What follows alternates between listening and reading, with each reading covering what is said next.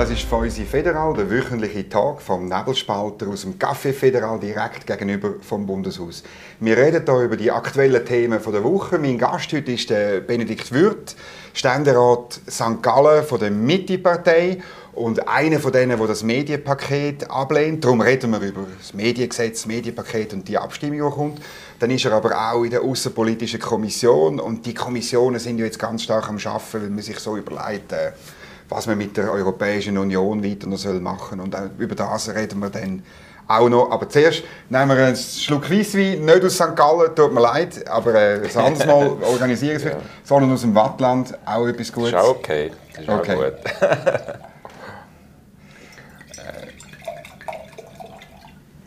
Nämlich aus dieser Merci vielmals für den Besuch. Danke vielmals. Ja, jetzt eben das äh, Mediengesetz, äh, wo Sie ablehnen, wo Sie schon das ganze Paket abgelehnt haben im, im, im Ständerat.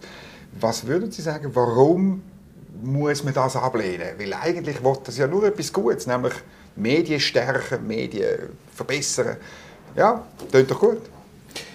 Ja, Medien sind wichtig für den Staat. Das ist ja klar für das Land, dass man äh, eine gesunde Medienstruktur hat. Und äh, gerade darum sage ich eben nein. Und zwar, weil in dem Paket ein sogenannter Paradigmenwechsel jetzt passiert. Oder? Wir haben ja bis jetzt in der Schweiz sogenannte indirekte Medienförderung. Also das genau. heisst, man tut äh, Vertriebskosten im Prinzip verbilligen, vergünstigen über Post, oder? Mhm. Da profitieren die Medien. Schon sehr lange machen das, das. Führen, das führen wir auch weiter. Wenn man mhm. Nein sagt, geht das weiter, das ist gar keine Frage. Aber wir tun neu jetzt auch erstmals in der Geschichte der Medienpolitik der Schweiz direkte Subventionen einführen. Und zwar bei den Online-Medien. Das heißt, wenn du so einen äh, Verlag hast oder so ein Angebot hast, äh, dann kommst du Geld über bis 60 Prozent von deinem Umsatz. Mhm. Und zwar unabhängig, ob du Gewinn machst oder nicht. Und das führt natürlich schon zu einem Problem, weil Glaubwürdigkeit, Unabhängigkeit, das sind halt gleich die zentralen Güter von einer gesunden Medienbranche. Und die sind tangiert. Da kann man drehen und wenden, solange man will. Da ist tangiert, wenn man anfängt, direkt zu subventionieren. Mhm. Jetzt, eben, Online-Medien haben natürlich keine Vertriebskosten. Darum ist es schwierig, die bisherige indirekte Presseförderung weiterzuführen. Und gleich hat man irgendetwas im Parlament, hat man ja, ist erst am Schluss dazugekommen, oder? Man hat aber etwas machen für die Online-Medien, damit die entsteht. Und es wird jetzt gesagt von den Befürwortern, das ist eine Investition eben in die Zukunft der Medien. Sind Sie gegen Investitionen und gegen die Zukunft? Nein, überhaupt nicht. Aber dann muss man es gescheit machen, oder? Mhm. Und es gibt äh, zwei Webfehler in dem Ganzen rein. Also das erste Mal, das ist immer vom Bundesrat so gewünscht worden, das ist klar, mhm. äh, von Anfang an auch Teil von der bundesrätlichen Vorlage. Aber die Webfehler, die ich anspreche, sind natürlich da, äh, liegen dort, dass man wiederkehrend, also jedes Jahr gibt es Geld mhm. äh, in laufenden Betrieb hinein. Das heißt, wenn nach diesen sieben Jahren das Online-Medium immer noch nicht pflügt, dann ist ja klar, was passiert. Man wird den Druck erhöhen, die Subvention weiterzuführen. Oder? Darum, wenn Sie das wiederkehrend jährlich machen, ist das falsch. Sie können, da bin ich offen, eine einmalige Anschubunterstützung machen für neue Formate. Oder? Mhm. Äh, wir haben das auch mal überlegt in der St. Galler Regierung, wo ich noch dabei war, dass man neue innovative Formate mit einem einmaligen Beitrag unterstützt, wo man die Infrastruktur quasi äh, Grundinfrastruktur okay. mal unterstützen. Und hilft finanzieren überhaupt. Oder dass das mhm. überhaupt kommt, aber mhm. nachher der Betrieb muss funktionieren. Mhm. Oder der muss, der muss betriebswirtschaftlich funktionieren. Der zweite Webfehler in dem Online-Medienförderungspaket ist, dass man ja äh, nur Online-Medien subventioniert mit einer Bezahlschranke. Also alle diese Online-Medienangebote, zum Beispiel bei uns in der Ostschweiz Halloween, ist so ein typisches Beispiel, regionales Produkt, engagierte Leute, die da dahinter sind, machen einen guten Job. Das ist gratis, das schätzen die Leute, aber genau solche Formate, solche Angebote, die werden nicht subventioniert. Und darum sage ich, wenn man dann das Paket auch noch verkauft, das hilft den Kleinen und den Regionalen. Das wäre auch meine Frage. Dann muss ich einfach sagen, sorry, aber wenn ich das Paket analysiere, dann hilft das hauptsächlich den Grossen und nicht den Kleinen und Regionalen. Aber genau das wird gesagt. Also ich meine, das Geld, die Lokalen kommen ja Geld über, oder? Und können, können dann berichten in, in den Lokalen. Und das Argument insbesondere von der Bundesrätin Simonetta Sommaruga ist, es berichtet dann niemand mehr über Gemeinsversammlungen Versammlungen und über Bezirksangelegenheiten und Raumplanung vor Ort und so. Ja, was sagen also, Sie da? Wir, wir sind uns einig, wir sind in einer wir sind nicht im Sterben von Medien, sondern wir sind in einer Transformation. Es mhm. ist ja klar, möglicherweise werden wir in zehn Jahren gar keine Printmedien mehr haben. Man kann morgen um vier auf dem Tablet äh, Zeitung lesen. Die Online-Medien, die ich vorher beschrieben habe, genau die machen solche Berichterstattung. Oder? Mhm. Äh, wir haben äh, äh, da jetzt wirklich eine gute Entwicklung im Gang aber die haben nicht die Reichweite, um eine Bezahlschranke einzuführen. Mhm. Oder wenn sie regional produzieren, können sie das nicht machen. Und darum, auch da äh, ist das eher ein Projekt, wo letztlich die grossen Online-Anbieter stützen tut und nicht die kleinen regionalen. Gleich ist es aber auch beim Print. Dort ist das wichtigste Instrument die sogenannte indirekte Presseförderung. Genau, eben die Vertriebskosten ja. verbilligen über Post. Dort hören wir um 20 Millionen Franken. Das ist ein äh, Betrag, wo, äh, äh, wo man denkt, ja super, oder? das kommt jetzt da den kleinen Zeitungen zu gut. Aber Fakt ist auch, dass man gleichzeitig die sogenannte Auflagenobergrenze, die man bis jetzt hatte, nämlich 40'000, genau. wenn mehr als 40'000 Auflagen hast, dann bist du gar nicht förderberechtigt mhm. bei der indirekten Medienförderung. Die Obergrenze, die wird aufgehoben. Das heisst, man hat zwar einen größeren Topf, man hat einen größeren Kuchen, aber es sitzen auch mehr Akteure am Tisch, die hier an dem Kuchen partizipieren. Und es sind Akteure, die groß sind. Und darum sage ich, am Schluss vom, vom Tag wird auch bei dieser Position für die Kleinen nicht viel übrig bleiben, zusätzlich zu dem, was wir heute haben. Mhm. Ein Argument der Befürworter ist auch eben, es braucht starke Medien, man muss Demokratie fördern und, und, und das würde man mit dem Medienpaket erreichen. Was meinen Sie? Ja, selbstverständlich. Jeder hat das Interesse in dem Land, dass wir, dass wir eine gute, gesunde Medienbranche haben. Aber äh, meine, das Demokratieförderargument äh, mache ich natürlich auch ein, bisschen, äh, ein Fragezeichen, weil man muss sich bewusst sein, und ich komme jetzt wieder aufs Thema Bezahlschranken, keine Bezahlschranken, mhm. oder? Wir haben heute die Situation, dass in dem Land etwa 15, 17 Prozent der Leute überhaupt bereit sind, äh, für Medien zu zahlen. Das ist die Situation. Ja. Ist zwar bedauerlich, aber ist ein Fakt. Ist so. Positiv kann man auch noch anfügen, ist, dass der Wert ein bisschen am Steigen ist. Also die Zahlungsbereitschaft nimmt eher zu, aber sie ist nach wie vor auf tiefem Niveau. Also über 80 Prozent der Leute wollen halt in den Gratis-Medien sich äh, informieren und, und äh, nehmen das in Anspruch. Das heißt, wenn man schon mit Demokratieargumenten kommt, dann müsste man ja auch den Teil der Bevölkerung im Auge haben. Und gerade darum finde ich jetzt beispielsweise, ist es fragwürdig, dass man Bezahlschranken äh, als Kriterium nimmt für die Subvention. Und darum sage ich, auch da ist einfach, ja, in dem Paket hat es zu viele Fehler drin, hat es zu viele. Stolpersteine mhm. drin. Und am Schluss des Tages muss du als Parlamentarier sagen, ja gut, also äh, sicher hat es gute Elemente drin, das bestreite ich ja nicht, aber in Summe ist das einfach fehlgeleitet, hat mhm. Fehlkonzeption. Und es, eben, es ist der Einstieg auch in eine neue Medienpolitik, wo sehr viel näher bei den Subventionen vom Staat sind. Mhm. Und ich muss Ihnen sagen, ich war ja ein paar Jahre oder einige Jahre Finanzdirektor gewesen. Subventionsgesetz machen, das ist das eine, oder? Subventionen vollziehen ist das andere. Mhm. Da brauchen Sie Kriterien. Im Gesetz sind ganz allgemeine Umschreibungen. Wir müssen mhm. über wirtschaftliche, politische, soziale Zusammenhänge genau. informieren. Alles offene Begriffe. Das müssen Sie alles konkretisieren. Bei dem ist ein Schlüssel, in dem Zusammenhang gibt es so einen Schlüsselbegriff, demokratierelevant. Alles wichtig. Aber Sie können doch nicht ernsthaft sagen, das seien formelle Kriterien, wie das der Bundesrat macht. Das ist inhaltlich, ja. oder? Mhm. Das ist inhaltlich, da müssen Sie bewerten, da müssen Sie qualitative Bewertung machen. Am Schluss durchs Backkommen, oder? Also ich will nicht mhm. in dieser Rolle sein, dann am Schluss das Geld zu verteilen anhand von diesen äh, sehr offenen, auslegungsbedürftigen mhm. Und darum sage ich, dort fangen dann die ganz grossen Probleme an, wenn es darum geht, äh, wer kommt was über. Und vor dem Hintergrund, äh, das ist ein falscher Weg, wenn man anfängt direkt zu mhm. subventionieren. Ich habe das genug lange erlebt, äh, dann entsteht einfach eine völlig neue Qualität zwischen dem Empfänger und Geber. Und darum diesen Schritt darf man nicht machen. Für mich wäre bei einer Neuauflage vom Medien, von einem Medienpaket, ich hoffe, kommt zu einer Neuauflage, wäre ganz klar eine rote Linie, dass man nicht ins äh, System von direkter Medienförderung mhm. geht. Ich möchte das noch ein bisschen vertiefen, weil die Befürworter ja ganz fest betonen, das äh, Paket stärke die Unabhängigkeit oder? und eben die Kriterien in dem Artikel 1 bis A bis K, 11, 11 so Buchstaben wo mit, mit vielen Wörtern, wie Sie es jetzt erwähnt haben, ähm, das, das sind äh, nur formelle Kriterien.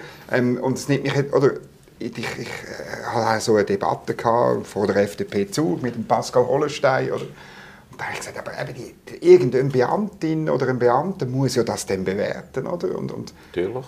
Und, und er muss, am Ende des Tages macht er so oder so. Natürlich. Oder? Und sie haben Rechtsmittel, oder? Dann am Schluss werden die Gerichte entscheiden, ob das ja, genau. richtig bewertet ist oder also nicht. Das heisst, die Medien müssen dann eben vor den Richter gehen, wenn sie unabhängig bleiben sozusagen. Oder? Und die unabhängig, also meine, ich biologischerweise als politisch tätiger Mensch auch viel in Kontakt mit Medien und ich würde natürlich auch sagen, die Journalistinnen und Journalisten die äh, versuchen die Unabhängigkeit natürlich zu pflegen. Und ich möchte auch niemandem irgendwie jetzt da etwas unterstellen. Mhm. Aber das Problem ist natürlich, und das sagt ja selbst der Bundesrat in seiner Botschaft, nur schon der Anschein, dass da eine starke Nähe ist über das Geld, oder, ist ein Problem.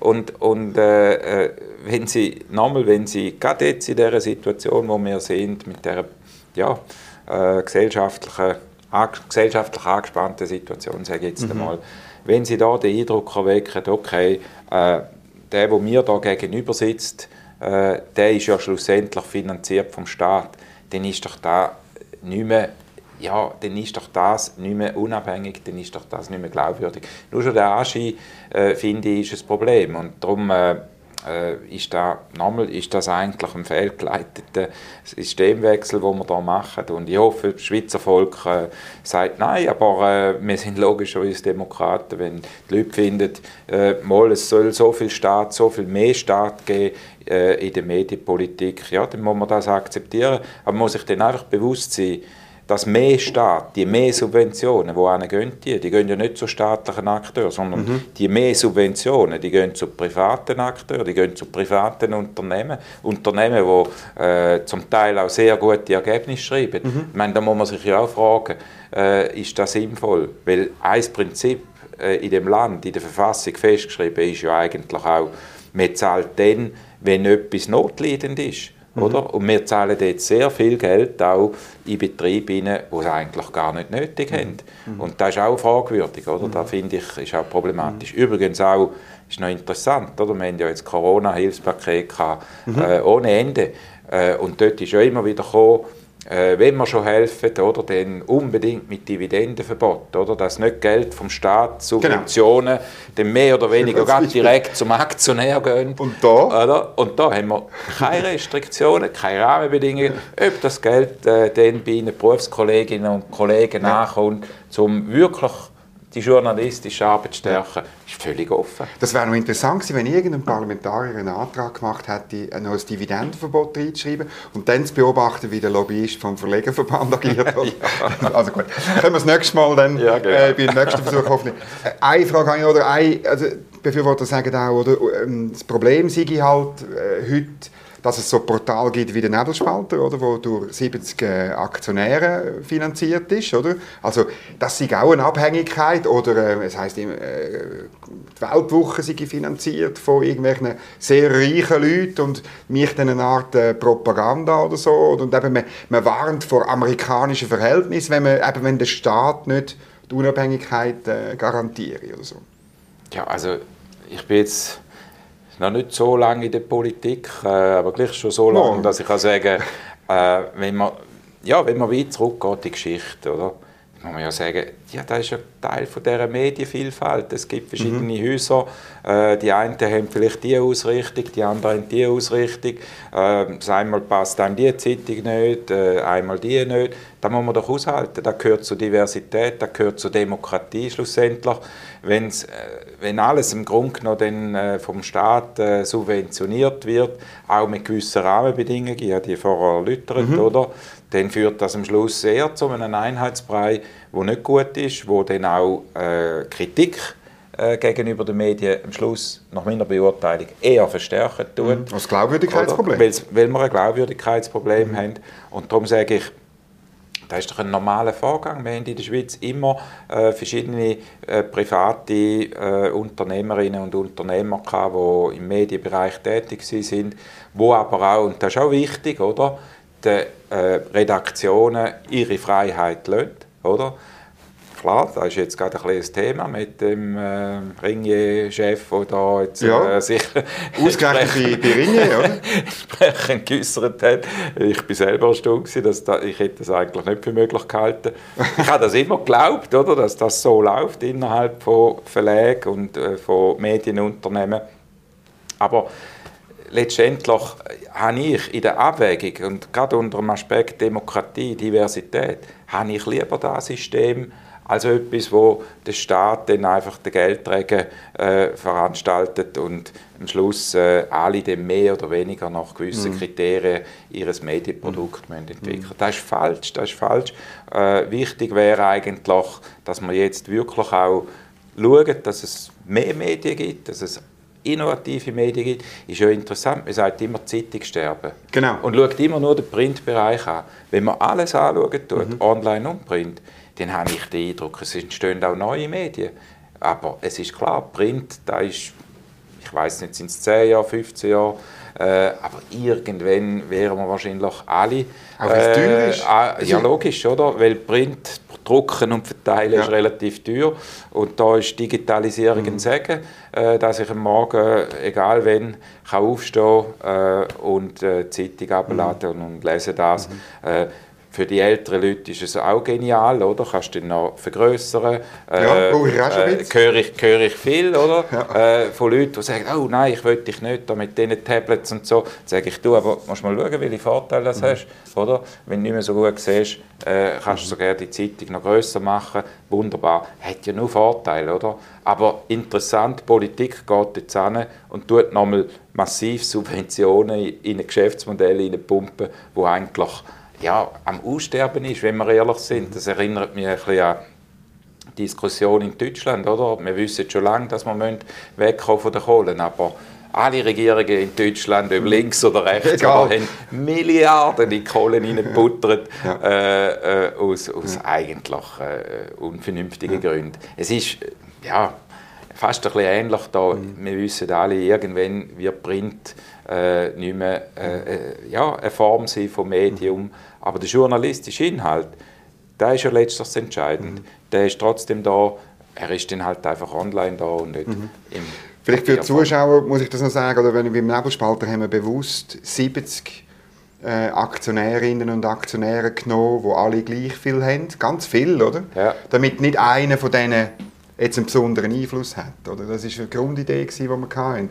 Und das ist natürlich schon, oder wenn es ein grosser wäre, dann ist die Beziehung unter Umständen ja schon aber auch dann spielt ihr Argument noch. Es gibt ja gleichzeitig gibt's noch WOTS, es gibt noch Republik, ja. es gibt noch x andere. Und solange es eine Vielfalt gibt, ja. äh, sind doch die, die, die, einzelnen Teile von dieser Vielfalt nicht das Problem. Oder? Ja. Gut, jetzt müssen wir noch ein bisschen über die Europäische Union reden. Sie sind in der Außenpolitischen Kommission vom Ständerat die ist nicht ganz so aktivistisch wie die vom Nationalrat. Das haben wir äh, Leute in den Medien schon lange, lang gemerkt.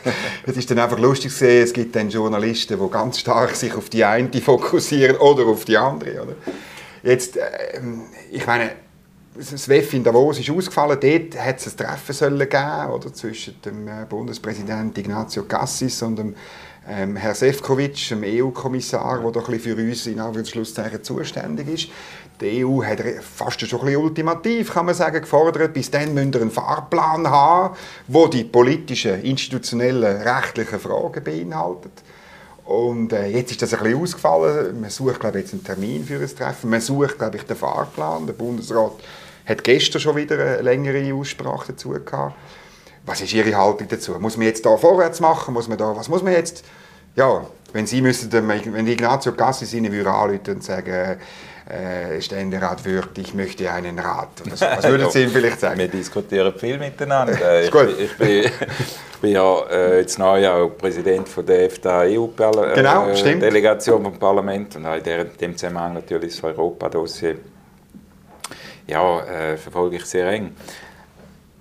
Wir müssen vielleicht zurückgehen äh, zum 26. Mai. Das ist ja genau. ein wichtiger Meilenstein. Oder? Der Schweizer Bundesrat hat gesagt, wir brechen ab, wir führen die Verhandlungen nicht weiter.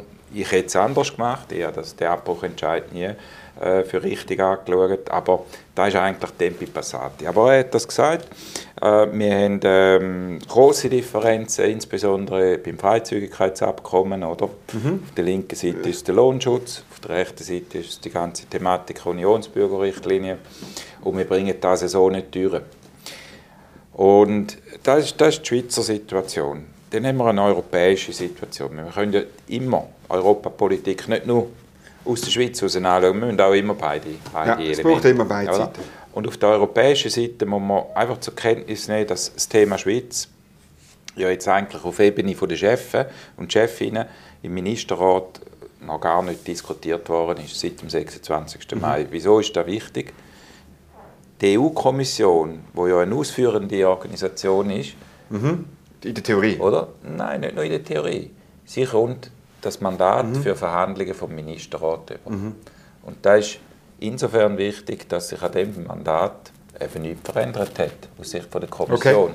Das heißt für mich und ich bin selber wir sind hier ja mit der FDU-Delegation auch in Brüssel gewesen, weil wir ein Jahresgespräch hatten mit den Kolleginnen und Kollegen aus dem EU-Parlament. Und es ist völlig klar, äh, für die Kommission sind die drei Themen äh, Streitbeilegung, dynamische Rechtsübernahme, äh, Beihilfe und viertes Thema Kohäsionsmittel, mhm. das ist nach wie vor Teil von ihrem Mandat, das ist nach wie vor ihre Position. Und insofern überrascht das eigentlich nicht. Dass jetzt die Kommission sagt, ja, wir sind äh, schon eine Weile dran und wir würden eigentlich gerne das Thema voranbringen, ist klar. Das ist auch logischerweise Verhandlungstaktik. Aber ich muss sagen, wenn ich, Sie haben gefragt, äh, was für einen Ratschlag hätte ich dem Bundesrat Gassis äh, gegeben. Oder? Ich habe gesagt, wenn du auf Brüssel gehst, dann musst du wissen, dass die ja eigentlich immer noch ein unverändertes Mandat haben. Also das, das Treffen dort im Dezember? Ja, nein, im November, Im, ah, 15. November. Okay. Also das heisst, das auf das musst du dich einstellen. Jawohl. Das bedeutet, du musst auch eine inhaltliche Vorstellung haben, mhm. wie die offenen Punkte äh, wie man mit denen umgeht. Äh, der Bundesrat hat eigentlich nur eine Idee gehabt, wie man in, also vom Prozess her will Fürsche gehen, mit Jawohl. einem strukturierten Dialog, was das immer heißt. Aber die Vorstellung, einen Dialog zu führen ohne Inhalt, ist ja auch ein bisschen absurd, oder? Also, es Darum ist klar, ist Format, Dialog zum einen, aber Inhalt zum anderen, das ist ja klar. Äh, dass da. Und jetzt muss der Bundesrat halt äh, da die Frage nochmal ja, überlegen, wie weit kann man gehen. Äh, er wird sicher auch analysieren, nochmal, was Gründe sind für seinen Abbruchentscheid. Die sind vor allem im Thema Freizügigkeitsabkommen letztlich zu suchen. Oder? Und äh, ich gehe davon aus, er wird Vorschläge bringen, die anknüpfen an den Positionen, wo er gesagt hat, ja, mit dem hätten wir können leben im Insta. Aber wir wollen jetzt bei diesen schwierigen Themen äh, Lohnschutz, äh, Zuwanderung, äh, Aufenthaltsrecht, soziale äh, Schutzmaßnahmen und so. Bei diesen schwierigen Themen, die sich im Unionsbürgerrecht stellen, da wollen wir äh, eine neue Position aufbauen und da müssen wir mit der EU nochmal ins Geschäft kommen. Ich meine, die EU muss auch anerkennen, wenn sie eine Lösung wollen, dann müssen sie irgendwo äh, halt diesen, diesen Punkten Rechnung tragen. Und interessant ist ja, ich habe das hier äh, in Brüssel ja eins zu eins können erleben. Der Sefcovic hat eigentlich ja, die Punkte, die ich vorher gesagt habe, nochmal kommuniziert und mhm. gesagt, da müssen wir Lösungen haben. Aber er hat zwei Sachen nicht gesagt. Und wir müssen okay. manchmal, wir müssen manchmal auch äh, anlassen was und, nicht und was nicht gesagt ja, ja, ist manchmal interessanter. Weil er hat zwei Sachen nicht Er hat nicht von einem institutionellen Abkommen geredet. Äh, mhm. Explizit nicht der, der, Begriff, der toxische Begriff, wenn man so will, mhm. wieder führen genommen. Er hat gesagt, ja, wir müssen irgendeine Verständigung haben, eine Vereinbarung. Mhm. Äh, aber er hat den Begriff nicht mehr äh, äh, reaktiviert, sage ich jetzt einmal. Und er hat bis jetzt, oder, das ist immerhin äh, nicht schlecht, er hat jetzt nicht explizit vom Freizügigkeitsabkommen geredet, oder? Äh, weil da ist ja dann schlussendlich die Frage, wenn man eine Lösung findet, mit der Europäischen Union. wie sieht der Geltungsbereich aus? Mhm. Wer, von, von welchen Abkommen redet man denn konkret? Äh, das ist ja dann die entscheidende Frage. Im Insta, im institutionellen Abkommen wären es fünf gewesen, oder? Mhm. Fünf. Und alle zukünftigen. Und alle zukünftigen, ja. logisch. Die zukünftigen, die, das wird das ist klar, da kommen wir nicht drum herum. Aber dann kann ja die Schweizer Bevölkerung und die Schweizer Politik mhm. abwägen, wie viel ist uns das mhm. wert, äh, ist uns das äh, äh, so viel wert, um so ein Abkommen zu schließen und so weiter. Aber bei den bestehenden sind so die bekannten fünf genau. Freizügigkeitsabkommen, Landverkehr, Luftverkehr, äh, Landwirtschaft und technische Handelshemmnisse. Mhm. Und von diesen fünf war vor allem eins kritisch, gewesen, und immer, ist es heute noch immer ist Freizügigkeitsabkommen, genau. das ist einfach so. Aber jetzt muss ich der Elefant im Raum sind ja die institutionellen Fragen. Und ich meine, klar, offiziell hat die Schweiz gesagt, wir gehen nicht nachher ähm, bei, bei, bei diesen drei inhaltlichen umstrittenen Punkten, Unionsbürgerlichen ja. Lohnschutz und äh, Beihilfe. Aber der Elefant im Raum ist natürlich die Streitbeilegung, der Europäische Gerichtshof und so weiter. Ja.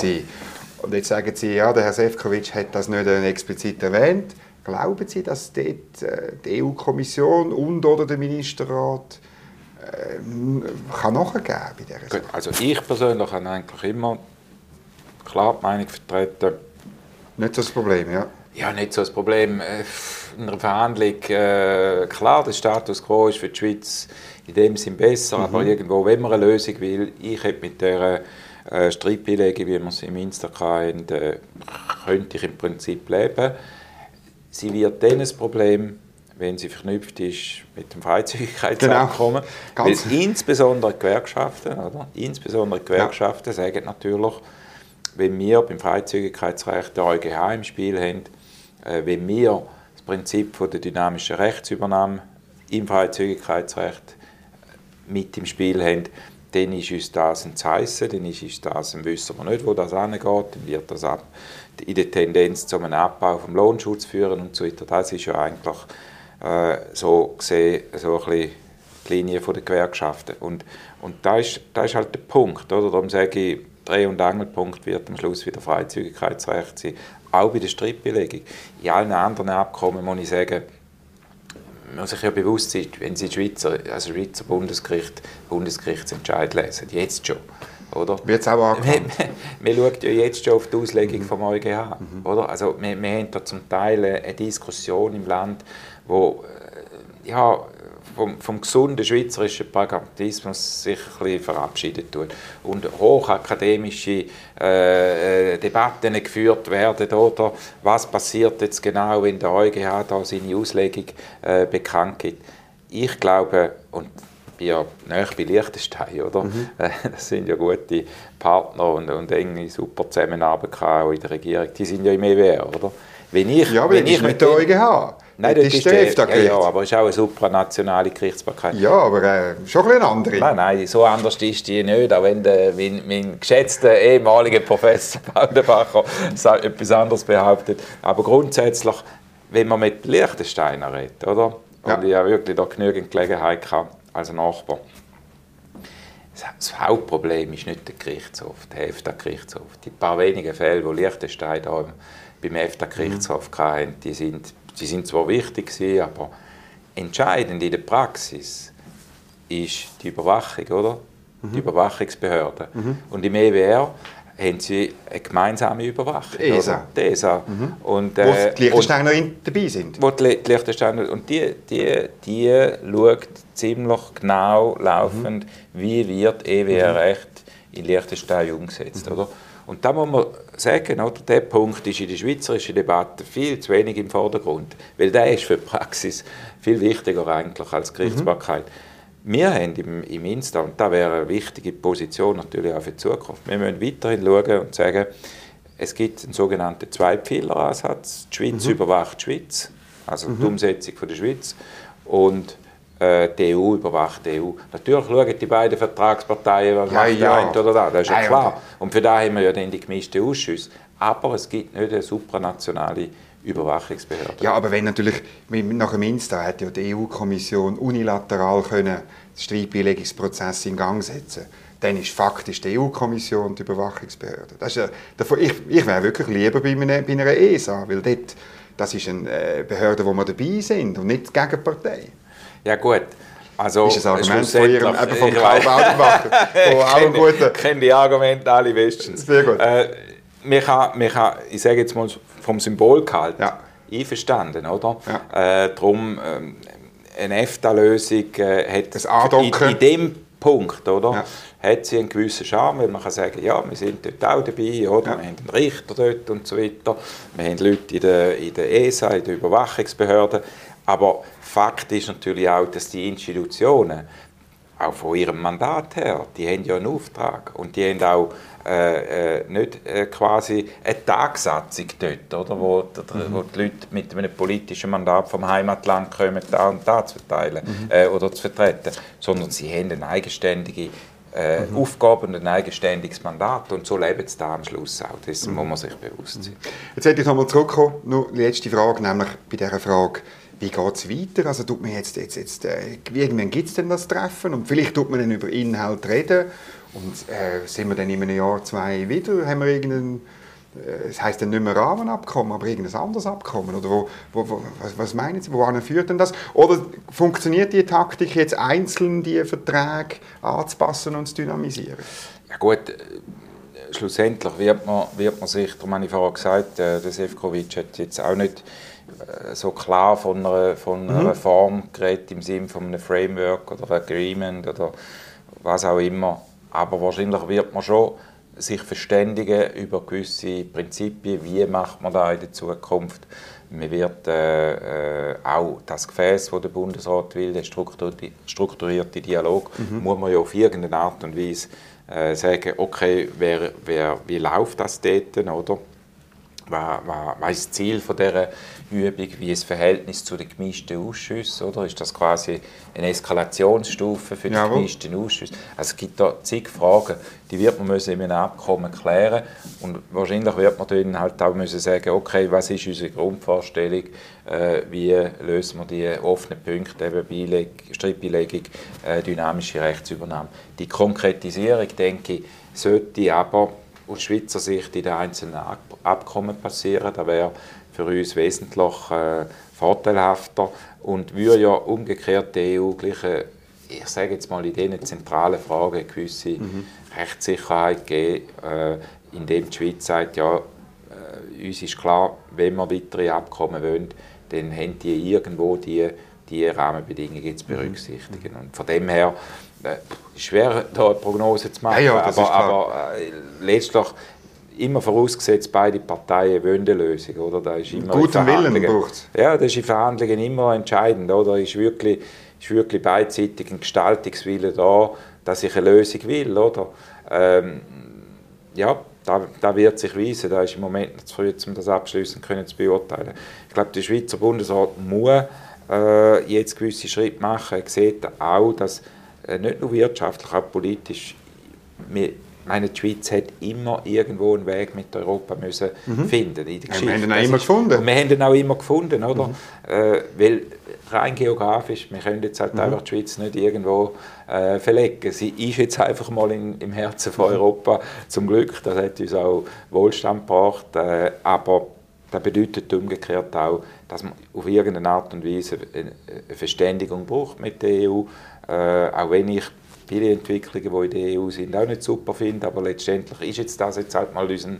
Nachbar. Äh, klar, schon auch die vier Mitgliedstaaten, aber letztlich ist da ein wichtiger, zentraler Ansprechpartner für uns, gesellschaftlich, wirtschaftlich, gerade aus meinem Kanton, wo sehr klar. viel Exportindustrie mhm. ist, wo ich sage, oder, äh, gerade wenn die Maschinenindustrie äh, der Update hat im, im MRA, mhm. im, Handel, im, Abkommen über technische Handelshemmnisse. Dort haben wir dann sehr viele kleine, mittlere Unternehmen, äh, 50 Leute, die aber 80 Prozent Export haben. Mhm. Oder, da kann man nicht so einfach sagen, ja, schaut irgendwie einen suchen im EU-Raum, der euch dann hilft, sondern mhm. für diese Unternehmen muss Lösungen entwickeln mhm. und dessen ist sich auch der Bundesrat bewusst. Mhm. Spätestens, wenn das auf dem Tisch ist, tue ich gerne wieder mit Ihnen darüber genau. diskutieren. Super. Merci vielmals für den Besuch. Danke. Benedikt Würth. Danke.